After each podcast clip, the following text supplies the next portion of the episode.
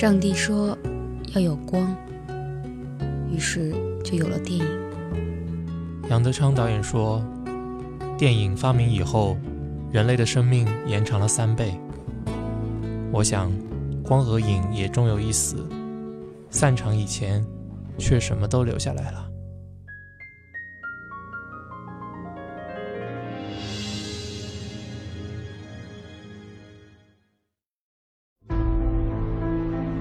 欢迎大家又来到散场节目，我是 Y Y，我是舒卡。今天要讲什么电影？呃，今天讲这个电影呢，但我也怀疑这个片子我们广大的大陆的观众能不能看到啊？在香港倒是提前美国一个礼拜就已经上映了。嗯嗯，他是为了在北美地区躲开这个跟那个星战撞车。哦，这个片子呢就是《白鲸传奇》。好像也是翻译的天花乱坠，什么都有。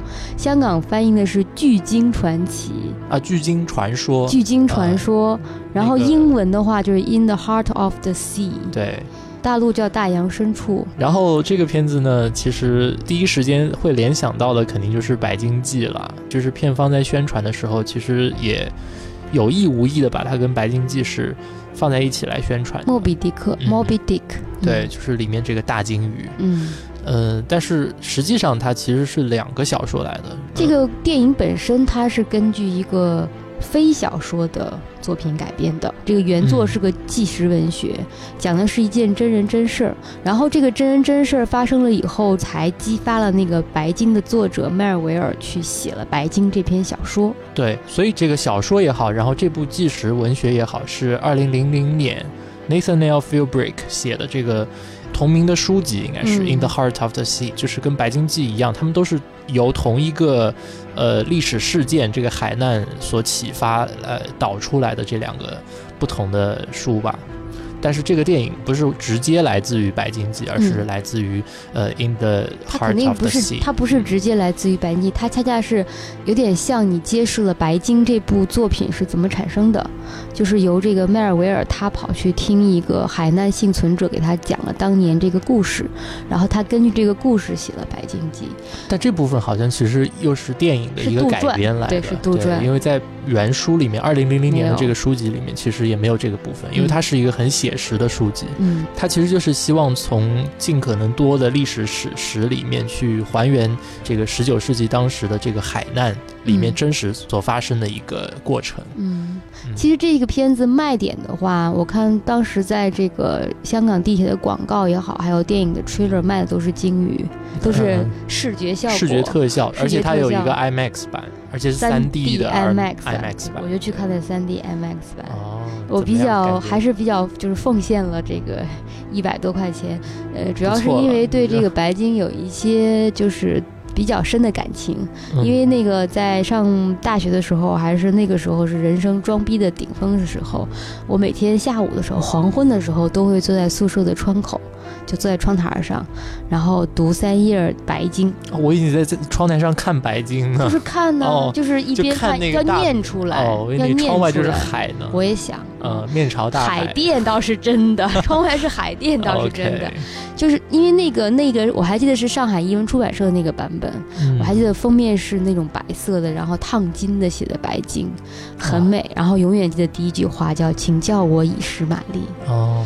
还有就是这个作者呢，那个迈尔维尔，他花了很长的时间写这篇小说。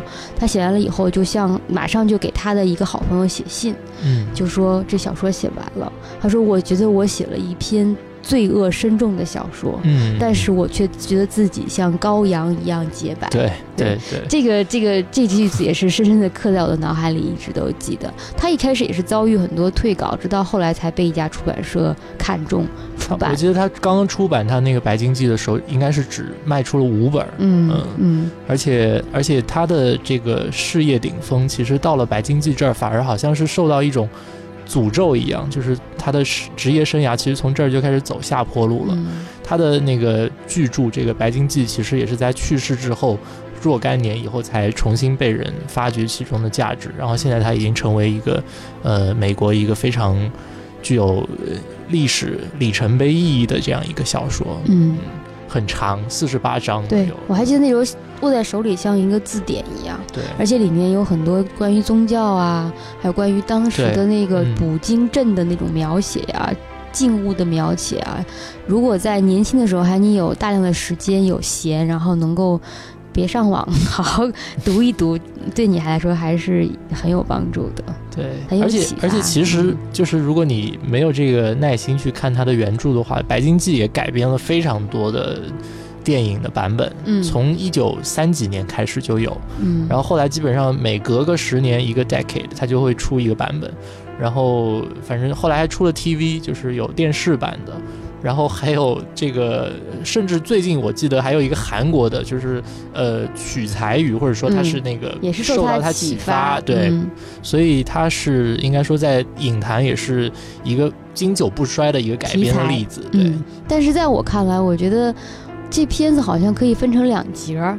前面一节是讲人与自然的关系，就人怎么从金金鱼天斗，人怎么从金鱼的身上那个去压榨出油脂来，然后因为那个时候好像还没有石油嘛，没有开采出原油，美国还没有，然后这个照明啊还是用的金鱼身上的油，这个金鱼身上油从哪儿来呢？就真的是就要靠人去把它补上来，然后把鲸鱼里面的油掏出来这样的。电影里面也描写了就是怎么样把一个人塞到那个鲸鱼的头里面，因为。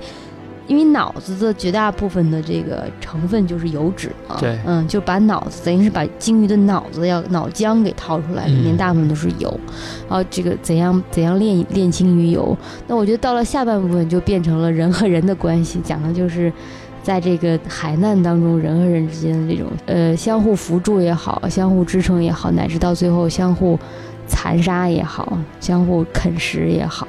变成了这样一个，好像是有点分成两节来看的电影。也没有啊，因为鲸鱼它本来就是作为其中的一个线索，从头到尾也是一直都存在的，相当于一个阴影，就是一直都萦绕在这些海员身上的。嗯，既是他们的一个财富的来源，就让他们眼红的一个东西，然后最后也是一个随时可能葬身鱼腹，其实不是鱼哈，葬身大海鲸腹的这样一个一个巨大的。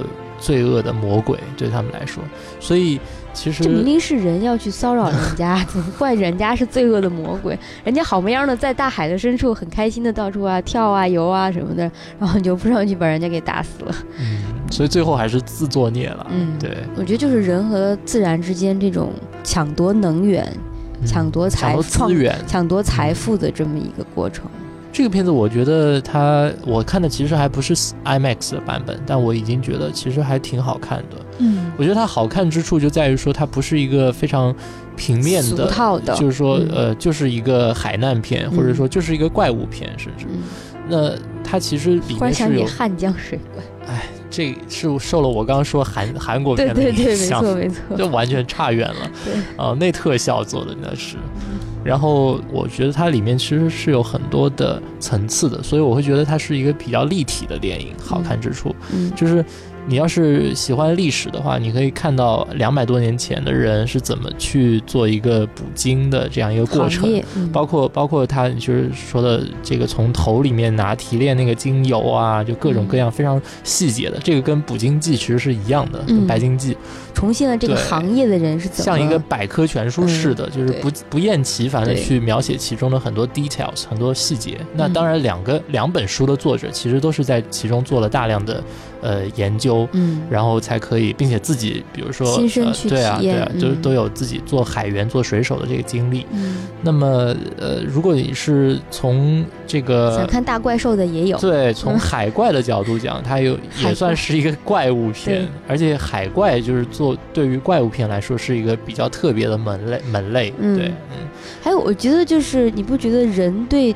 大海中的巨大怪兽有一个根深蒂固的一个恐惧和又是向往，就想见到、想知道它，想把它从那种深渊的海里拖上来，看看到底是什么。另外一方面又惊恐它。如果你读圣经的话，就知道这个大海怪好像是上帝，上帝把它安置在这个深渊深处的，时不时它就会扑上来搅动这个海水。然后制造很多骚乱，但是呢，人对他是完全没有办法的。你比如说那个，比如说那个约拿记里面那个约拿，就是被一个大鱼吃到肚子里，嗯，然后就被带着到处走。就是你看，可可想而知，这种巨大的鱼的这种意象，一直以来都存在于各个这个古老的文明当中的。而且，就是鱼的意象跟人的意象有什么微妙之处呢？就是说，哪怕是上帝制造了这个大洪水的话，海洋生物它是会幸免于难。这个是，这是我觉得非常搞笑的一个连接。我突然间觉得，就是就是说，所以从这点上讲，人是可以从呃海洋的。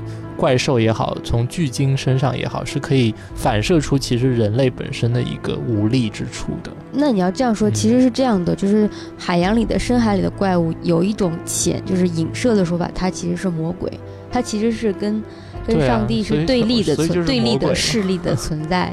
对，所以在这个人上帝在毁灭他的创造物的时候，里面就不包括海怪。嗯，但是上帝可以制服海怪。还是这样一种关系。回到这个《白鲸》里面呢，它这里面就是跟那个《白鲸记》里面的那个白鲸描写不是完全一样。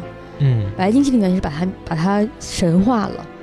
它是雪白的一头鲸鱼，对，而且是有一个主观能动性的，对，攻击人类。对，但这里面的这个好像，你看它，它没有把它弄成是雪白的那种通体雪白、白花病那么白的，它其实就是感觉就是一个很年老的，就是对，很年老的鲸鱼，它可能活太久了，身上有些地方就已经就是苍苍白老化那种感觉，还有好多剥落呀，还有很多皮肤都那个坏了的那种，外皮表皮都坏了，只是一种苍老的。感觉不是雪白的白的那种感觉，然后它就是好像是一群鲸鱼的保护神。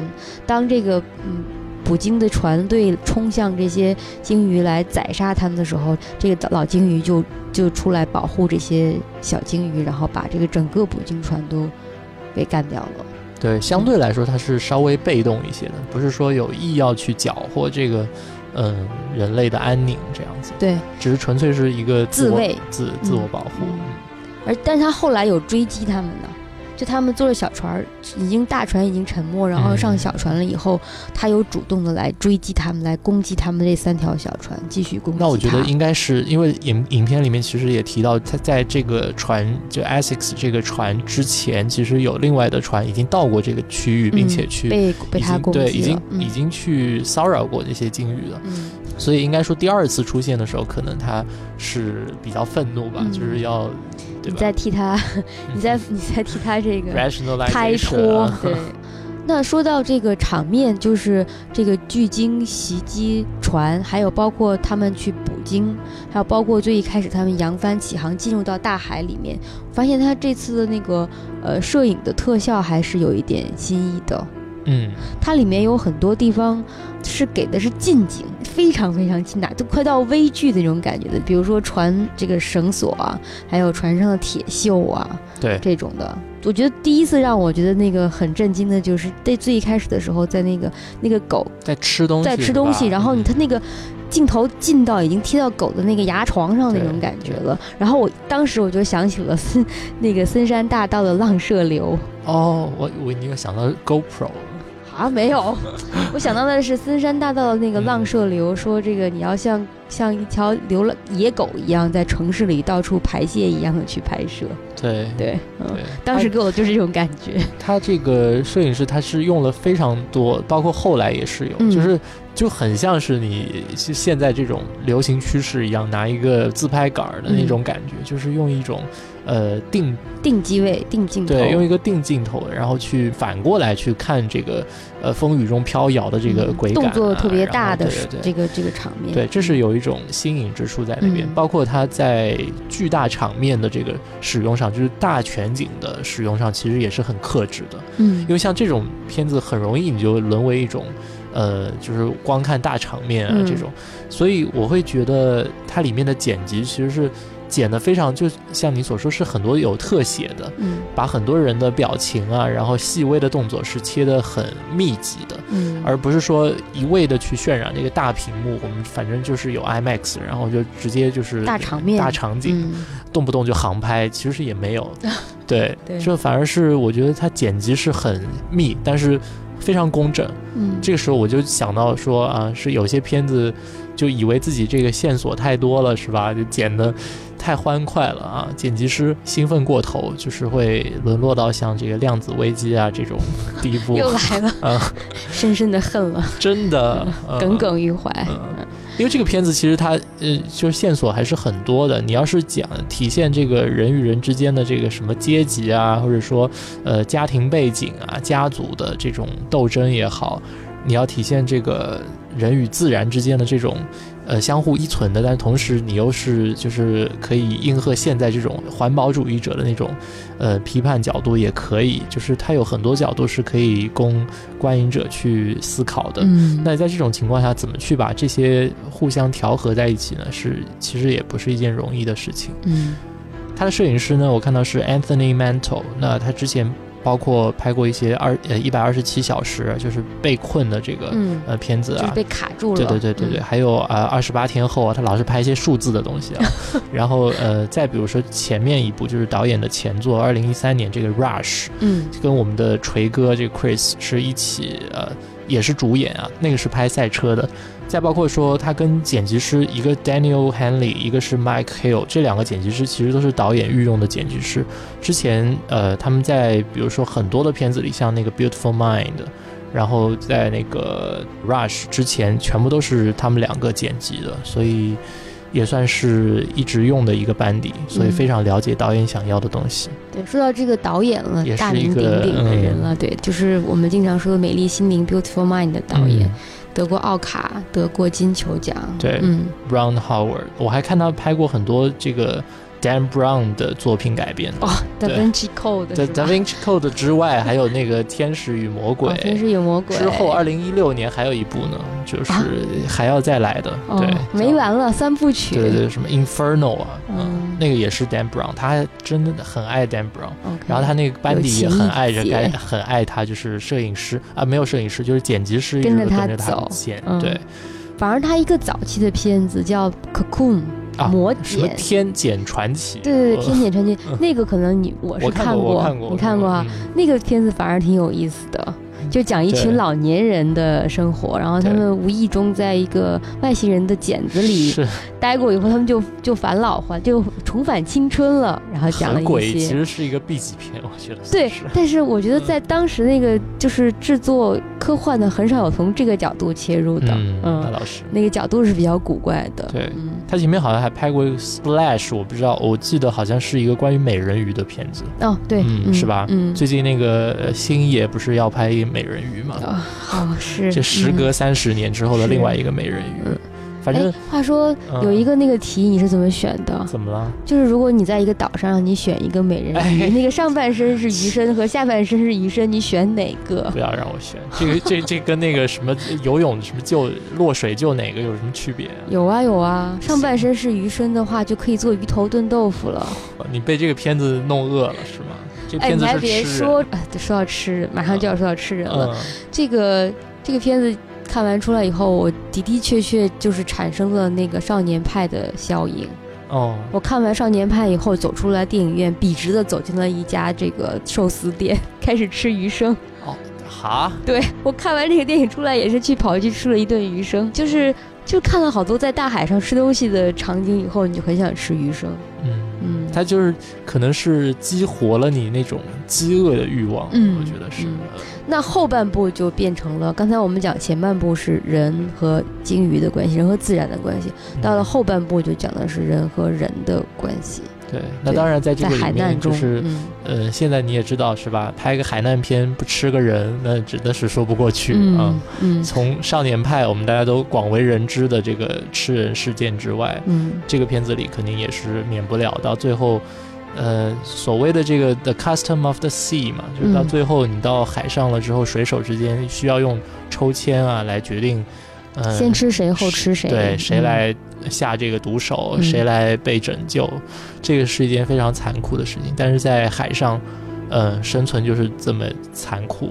对，无论是对牺牲的人来说，还是活下来的人来说，其实都是一件非常不不堪回首的事情。这也是为什么这个主角在里面其实是费尽了非常的多的心思，才让他最后能够开口的。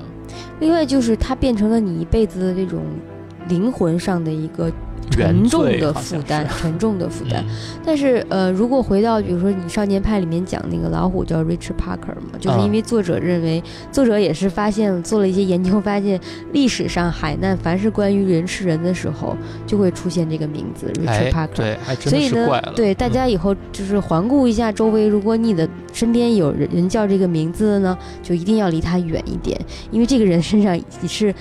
he's cursed，对，被诅咒。他是被诅咒的名字，他一定会发生。第一，他一定会发生灾难；第二，一定会出现饿肚子，然后要到人吃人的地步；然后第三，他一定会被吃掉。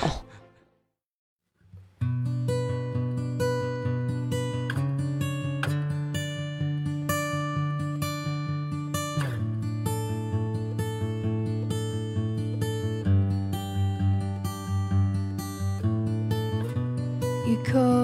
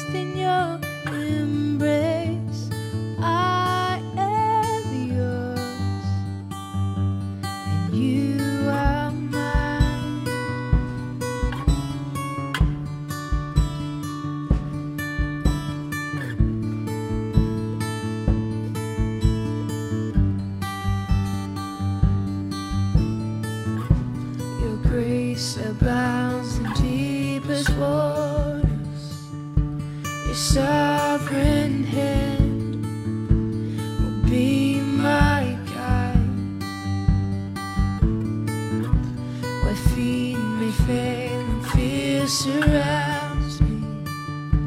You never failed, and you won't start now. So I will call upon your name and keep my eyes above the waves when oceans rise. My soul.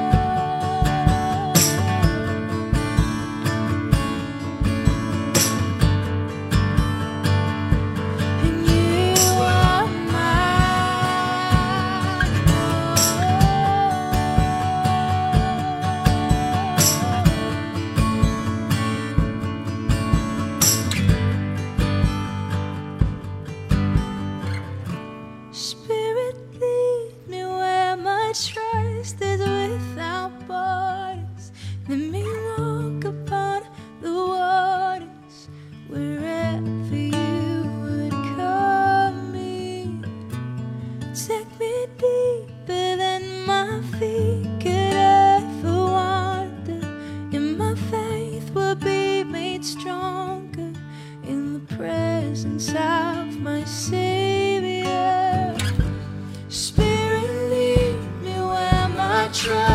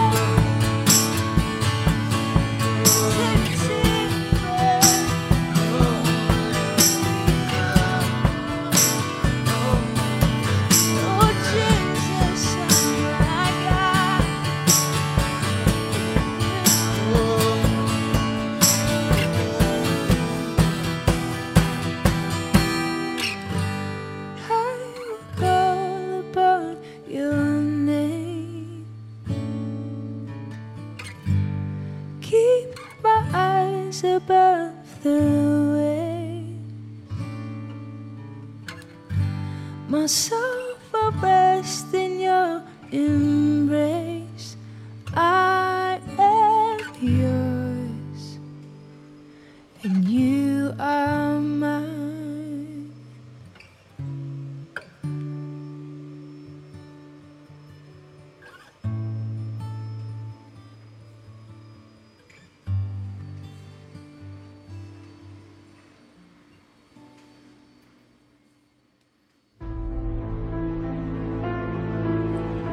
但是这里面的关键不在于说吃人，其实反而就是吃同伴的尸体这件事，在极端的情况下其实是可以被容忍的。我不能说是接受或者是是许可，但是可以被容忍的。比如说很多山难也是发生过，就去南极啊、去北极啊这些时候，然后在没有 Everest 上面也也出现过这种吃人的事情。对，然后这个出来以后就变成一个大家都。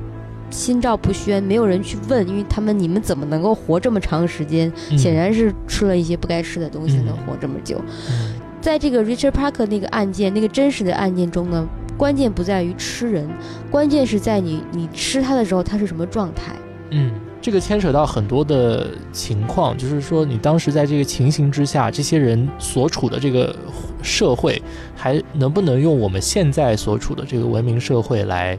去判定它，或者说它实际上海法了，海洋法不是，就是实际上它可能已经，嗯，已经形成了一个自己一个孤立的社会了。那当那个时候，其实我们现在文明社会的一些法律基石也好，或者是条文也好，甚至是判决的那个先例也好，其实都是不适用于在那个情况下的。所以之前不是有一个洞穴奇案嘛，就是在那个。一个假设的一个虚拟案件里，就是说，当你在一个洞穴里面，跟现代文明社会是完全脱节的情况下，只有依靠无线电跟外界保持联络。如果外界都不能给予任何的帮助的情况下，而他们里面的人又自愿去用种种方式，呃，维持其中一部分人的生命，他们到底属不属于合法，或者说，在。你就说《三体》就完了，不用前面解释这么一堆，好复杂的。哎，《三体》也是，《三体》也是，因为就是我觉得也可能刘慈欣可能是了宇宙的深处，你已经不是人类了。地球的这个母体已经切割开的时候，你在星际战舰上发生的事情已经是另成一个系统了。对对，独立独立开这个地球的所有的道德法律了。所以我想，刘慈欣在写《三体》的时候，他肯定也是借鉴过这个洞穴奇案，因为这个也是一个非常在法学界是引起非常多不同种类判决的。应该说，每一个法学家都有自己的一个看法，而他们就算做出了一致的判定，可能他们基于的这个法律的呃文本是不同的。而且就是你知道，其中有一个法官我印象是很深的，就是说他在做判决的时候，他认为我在。处决他们、判他们有罪的情况下，如果我当时是那个要被被告的人，对，就是被告是吃人吃人的人，他觉得我也会做出同样的判断。嗯，那他会觉得，如果用法律的名义去审判一个不比自己坏的人，是一种法律的耻辱。嗯嗯，所以这种观点我是印象很深的。所以就是说，人在可以看出，就是人的本性、人的天性在。在那种当时的情况下，其实真的，就算你有再大的良知，你也不会去考虑这个。但是最终你这个法律要保护的，实际上是应该是那个被吃的人嘛？他是要站在被吃的那个人那一边的。这个我看完了以后，我就想，如果以后碰到类似的事情，呃，如果发生。海难了，比如说跟一群人漂在海上，然后等到所有的东西都弹尽粮绝了，然后鱼也抓不到了，什么都不行的时候，准备开始吃的时候，我一定第一个跳出来说：“你们先不要争，你们先来吃我。”我我是不往下挨的，对我我是要免于这种思想斗争的。不如你们，我把这个机会生存的机会先让给大家，万一刚好把我吃完以后就获救了呢，对吧？大家就不用烦恼了。所以其实你像里面这个影片里面，他船长的弟弟，他本来要去枪杀他的哥哥，后来他自选择自杀了。对，我选择死亡。对对，就这个情况下，其实他反而是解脱了。对他回避了那个难题了。是，嗯，对我就是跟他站在一起的。哦，对，这就像是选择那个火车开过来的时候压压三个还是压一个？选择压自己是吧？对，但是最重要的一点就是你首先要远离 Richard Parker 这个人，这个人实在是一个从。虚拟的这个文艺作品到现实里都是阴魂不散的这样一个角色，死神总是跟他紧紧的缠绕在一起，对，而且还是凄惨的死法，就是首先发生海难，然后被吃掉。对，首先它是出现在一八三八年爱伦坡的小说里面的，所以其实如果之前没有相应的呃这种案例做参考的话，其实他是应该是一个虚拟人物。嗯，爱伦坡首创的，对。然后到了一八八四年的时候，就是发生了著名的这个 Dudley and Stephens，就是什么女王判决的那个呃经典案例。这个之后，这个里面其实被吃掉那人也是 Richard Parker 嘛。嗯，在那个真实的案件里面呢，Richard Parker 的确是被先杀后吃的。他不是先变成尸体然后才被人吃，他是他是受了重伤以后将要死掉，然后被同伴就说趁他没死的时候把他给吃掉吃掉。对，所以最后检察官也是。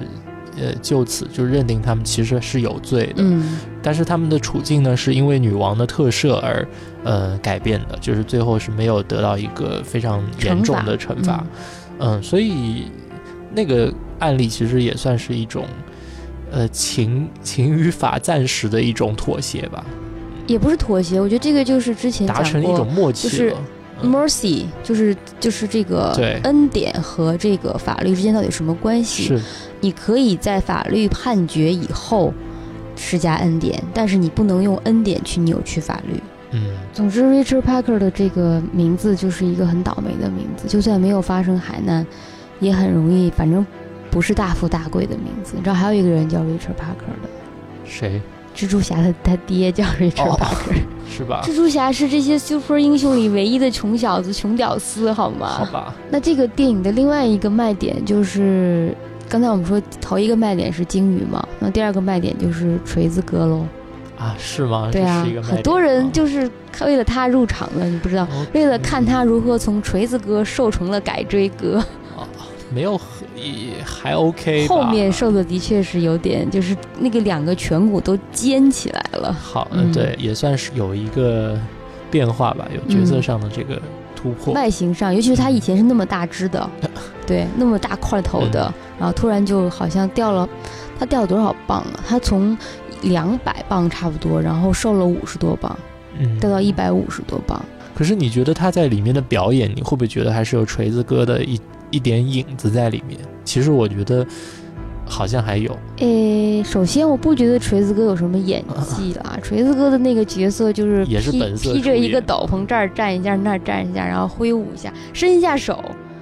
假装那个锤子向来在向自己飞来就完了。我发现我们就是在借这个片子在黑黑各种别的片子。没有，在这个片子里，我觉得他，嗯，刚因为刚才我有讲到，就是这个导演用了很多近镜头，嗯，这里面也是用了很多他的脸部甚至是眼睛的大特写。我觉得可以用一个稳定来形容他在这里面的演技，就比较真的是比较稳定。没有上下起伏的很厉害，就是没有有时候会嗨的很厉害，有时候又又过于这个死板。他一直都表现在一个很沉稳的一个，呃，很多年在大海上有这个丰富的航海经验的水手的这么一个角色。包括他在后面，就是他由他来最先做决定去吃人嘛，去吃同伴的尸体嘛。嗯。而且他鼓励那个跟他一起漂流的那个少年水手，就是说活下去是这是最重要的。你看他的角色跟这个船长的角色就形成了一个非常，呃，有点过于二元对立式的一种对比。我倒觉得，感觉船长好像有点太脸谱化了，一个富二代，嗯，官二代、富二代，外行，什么都不懂，还要冒充自己很懂，还要发号施令，而且然后有了错也不认错，还要怪到别人头上，好典型啊，似曾相识的感觉。而且而且里面还是一个就是。借助血统论这样一个，很肯定是批判了在里面，对，都不是一个探探讨了。但我回到就是说，我觉得锤子哥的演技，就是说他还是演出了这个水手比较坚定啊，比较坚毅啊，而且包括他比较正直。做若干年以后回到岸上以后，面对这件事的时候，他还是坚持要把真相说出来，他不想为了这个保护。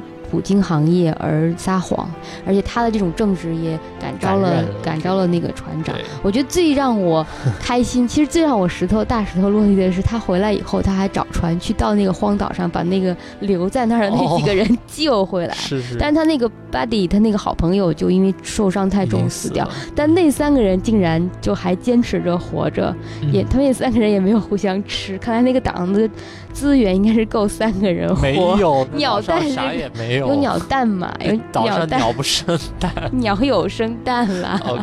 那鸟它是资源可能不够那三船三条船的人，但是够这三个人可以活下来。哎勉强吧，就是你知道，到了那个绝境之下的话，其实人都是为了为了生存，真的人可以什么都做得出。对，我觉得他真的是守信守守诚信的人，呢。他承诺了，就是说他哪怕就是说那些人已经死在那儿，他也要去找到他们，而没有说啊这么多。这么长时间过去，他可能十几个月过，他们可能在岛上已经已经晒成干了，就不要去了也没有。所以这点我也是心里面还觉得挺好，挺挺温暖的。那那不是这么这么说的，他因为他跟他的好朋友在船上，其实前面其实也有一些篇幅是来形容他们这种就是水手之间的，不光是水手之间，而且是因为是长期的这种兄弟之间的情谊嘛，又是又是 brotherhood，又又又来了，嗯。包括他，就是他那个，我觉得应该是二副嘛，就是他给他做副手的那个人，那个那个演员也是一个万年老二的感觉，反正不是演歹角，对，不是演坏人，就是演配角老二。他最早让我这个注意到他，就是在那个蝙蝠侠里面，他演歹角，还是？在那个黑呃呃，Dark Knight 是吧？Dark Knight 啊，Dark Knight 是他第二部了，应该。他在 Begins 里面就有。的。但其实还演过很多什么什么 Inception 也演过，对，In Time 也演过，就时间管理局，对对对，所以那个片子不是什么好片子。哎，今天得罪太多片子。他净演这种很奇怪的，就是。片子本身也是，你说它不好吧，又不能说它不好；你说它好吧，又没有大卖。然后他自己也是这种，你说他不是好演员嘛？但他我觉得他他其实演技是 OK 的，挺好，挺有层次感，挺丰富的。但他就是不红，淹没在里面了。不过他可能跟这个人有关系，就是他不配合宣传，哦，他不去参加任何 talk show。他不跟别人谈自己的私生活，嗯，就他过得比较私密、比较隐私化，而且他不不认为自己需要去迎合那些娱乐媒体的这种对他的挖掘和这个消费。可能因为这个原因，他就没有炒作，没有炒作就不红吧。嗯，反正这也无可厚非了，就是他选择他的生活方式，至少。他演了很多的片子，我觉得都还是就这演影片本身还是都是不错的，嗯，包括也有里面我喜欢那《Sunshine》里他也有演的《Inception》，对，哦，然后里面演那个 Harmon Melville 的，就白金的作者喽，对，他在这个片子里的这个原型呢，就是年轻时候应该是。不就是《零零七》里的年轻版的 Q 吗？对，就是。我还要养两只猫呢，我还要供套房呢，这是我记得最清楚的台词。Ben Whishaw，嗯，这也是大热的小鲜肉一块吧。我记得我对他的印象最深的不是不是还要再早，在那个香水，对，因为香水实在，因为他主演印象太深了。云图这种都还还只是部分主角，嗯，所以香水。当时我觉得印象是很深的，而且他那个脸也很有，像我这种脸盲，我都能记得住他的 那个脸，特色，对，比较有标志性。哎，英国随随便便就是出演员的好演员的地方。是。那最终呢，这个电影的上映呢，时间正好是被夹击，被几大巨型电影夹击。嗯。一个是这个《Hunger Game》的最终章，《Mockingjay》的下集。前有狼，后有虎，后面就是被星战的这个第七集，嗯，追着。这个比较惨，但是其实不一样了，两个走的还是戏路还是不同的，嗯，但他基本上已经 OK 了，他的预算大概是差不多一亿美元，他在首周的这个全球票房大概已经是一点八亿了，嗯，所以从成本上来说是没有问题了。我想应该也是跟他就是有意无意的吧，避开风头是吗？他其实已经避了好久了。他本来是三月份要上映的，就是你看他最早的一张海报出来的时候，本来他是要在三月十三号的时候上映的。嗯，那个海报其实还是很有点怎么讲，反正不是这种大片 feel 的。你知道现在正式的海报出来都是啊锤哥啊，然后各种各路人马在前面就大头的这种。他当时有一个白鲸，就是他在一个小船的底下，然后在海底显现出一个。模模糊糊的这么一个影子轮廓，然后体现它有多大？对它的体型上，就是大家可以有一个非常直观的对比，它能够轻而易举的，肯定就是把这个小船掀翻没问题。当时那个片子还是很美的，有一种感觉，就是有一种完美风暴的动物版。什么鬼？你没有看到完美风暴吗？没有，Perfect。George Clooney 带着一群人在那个船上，里面好像就有。有那个 Matt Damon，还有那个 Ted 的好朋友哦，John，对，来，嗯，那个就是风暴的那个特效做的很好，暴风雨的那个那个巨大海浪的特效，那这个就是巨大海浪里夹一个鲸鱼，就是这样。那后来有一个海报，我看的是就是是巨鲸的那个眼睛嘛，哦，对，他那个其实他这里面是描写的这个电影里面有一段，就是当最后关头。他还有一次机会去杀了他的时候，因为他们在海上漂流了很多天，这个鲸鱼一直追杀他们，然后他们也没有食物了。这时候如果举起那个鱼叉来插死他的话，那他们就会有很多鲸鱼肉可以吃，至少可以在苟延残喘一段时间。是，但是当时那个大副这 Chase 锤锤子哥就突然就停止了。就是在最后一刹那的时候，环保环保主义者上身了，然后意识到人类的渺小和无知了，然后就对大自然表达了自己的敬意，就让这个大鲸鱼走了。那大大鲸鱼也没有把他们再掀翻，也就大家一拍两瞪眼就散了。我是看到那个那个鲸鱼眼把就他们两个人对视的那一状态那一个瞬间，然后作为一个海报，我当时就想起了 One Piece。哦，因为《One Piece》里面不是讲的是海的肚脐眼吗？因为那个鲸鱼的眼睛实在是像一个肚脐眼。对，而且而且那个白胡子的船就是 Moby Dick，也是。对对，又回来了。各种梗。嗯，不过硬要挑剔的话，我会觉得他的眼睛出现了太多次了。我觉得金鱼的那个眼，其实给一次的话，我会印象更深。多了就不稀奇了嘛，就是应该呃 one shot，就是给他一个。呃，最终可能给他一一眼就可以了。对，这个我就想起来，我以前看到就是在国外的一些海洋水族馆里，它夏天有那种夏令营，就让中学生或者小学生晚上到那个鲸鱼馆水族馆的地面上去打地铺过夜。嗯嗯，然后呢，在他们在那睡的时候，玻璃水族缸里面的鲸鱼和海豚就会游来游去的，这是拿一只眼睛在看。躺在地面上的小孩，因为他们也很好奇，想看看这是什么东西。嗯，对，因为实在是这个，就是大家体型上实在是太大太大了，所以有时候就纯粹靠这个 scale 上，已经可以产生一种非常慑服人心的力量。还有一点呢，就是为什么鲸跟其他的。所谓的海怪啊，或者大乌贼啊，或者什么尼斯湖啊，这种东西的区别就在于说，因为鲸其实也是一个非常具有智慧的一个哺乳类动物，嗯，所以它像海豚一样，就是它们会给给人类一种非常亲近的感觉。那同时呢，因为体型上的庞大，它又会给人一种嗯不可企及的一种感觉，所以。人对于鲸类，就对于海豚，我觉得还好，因为海豚比较容易驯服，而且经常就是比较容易见到嘛。然后，但是对于鲸的话，其实人是的确是有一种很矛盾的感觉。曾经鲸鱼也是很容易见到的，后来因为捕杀太多了，它们就少了。嗯。还有就是那个时候，你会觉得这这哪是鲸鱼啊？这就是一口一口正在游动的油井。对，就对于人来说，它就是从他们身上榨取资源、榨取这个能源的一个源头。嗯嗯。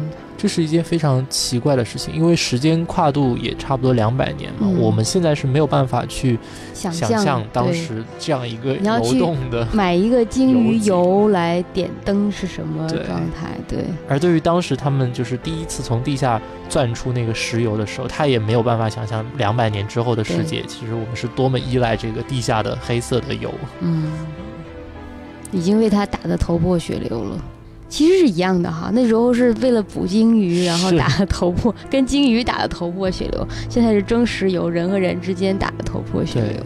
所以说，人的进步有进步吗？就这种斗争性，或者说对资源的抢夺性，是就是一贯永远不能停止的。对对。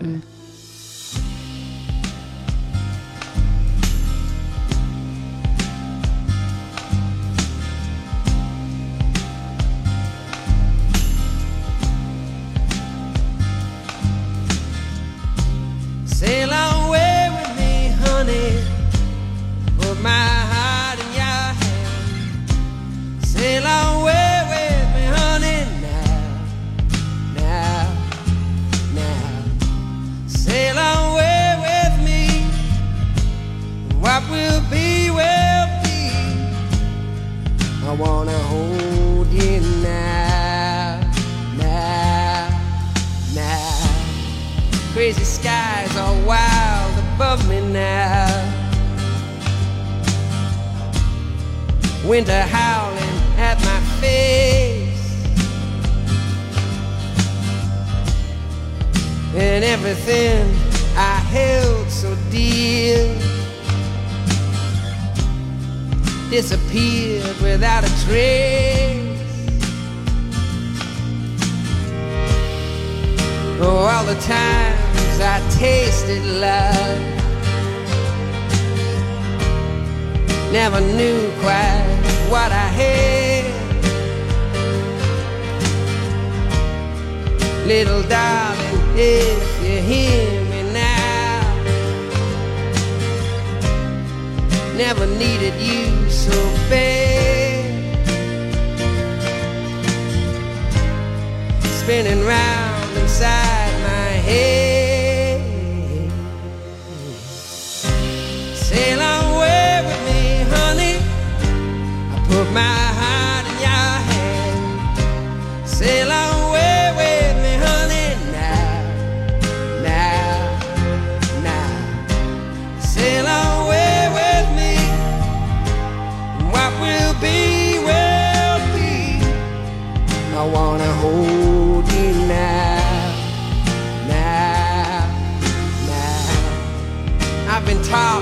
drunken gibberish falling in and out of bars. Trying to get some explanation here. By the way, some people are. How did it ever come so far?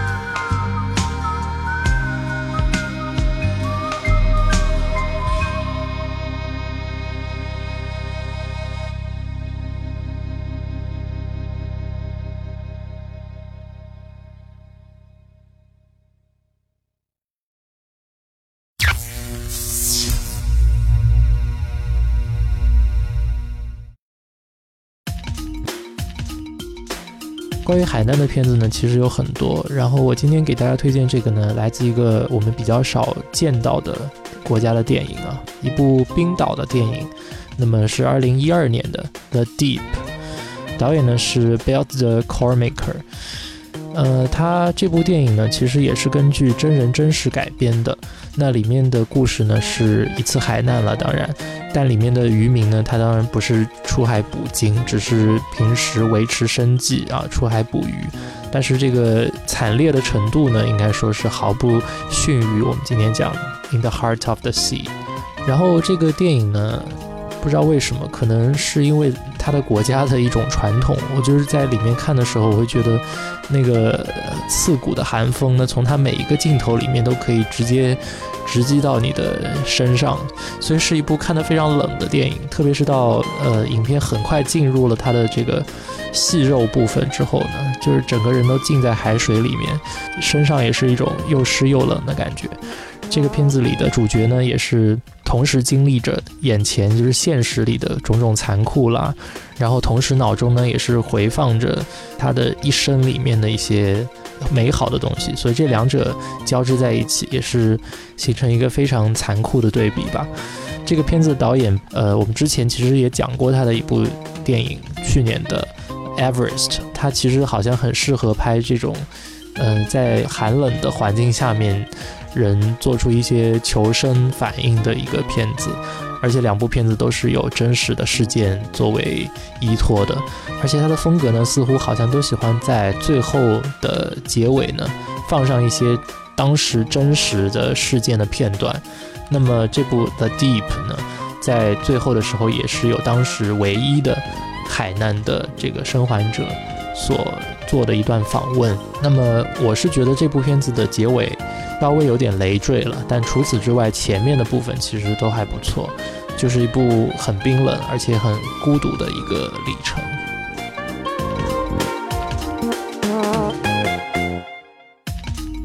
那我要给大家这次推荐的呢，是一个完全不是真实的事件改编的故事，叫做《狂蟒之灾》，这是一个系列片啦，它一共拍了四集，但是我。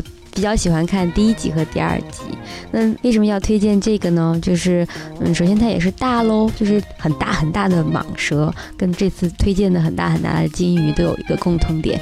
第二个呢，它其实也是向大家揭示了，就是人在。追寻一种他自己所掌控不到的东西，比如说在第一集，就是那个导游呢骗了整组人，其实他是想去抓住这条破纪录的大蟒蛇。那第二组的呢，实际上是一群药物研究专家去研究那个能够让人长生不老、返老还童的药物，而这个药物就是雪兰花呢，正好就长在这个大蟒蛇繁殖的这个栖息地的旁边。所以呢，这两集呢，在这个观赏程度上，我都是强力向大家推荐。虽然它第三集、第四集已经逐渐沦为 B 级、C 级、D 级的片子，但是第一集和第二集还是很好看的。第一集呢有大美女 Jennifer Lopez，第二集呢，呃有俊男美女，还有这个特效做的是最好的。所以呢，如果不想太动脑，想轻松放松一下呢，就可以挑这个第一部和第二部的《狂蟒之灾》来看。英文就叫做 Anaconda，Anaconda 就是水蟒蛇，就是在水中南美洲丛林中亚马逊中生存的这种巨大的蟒蛇。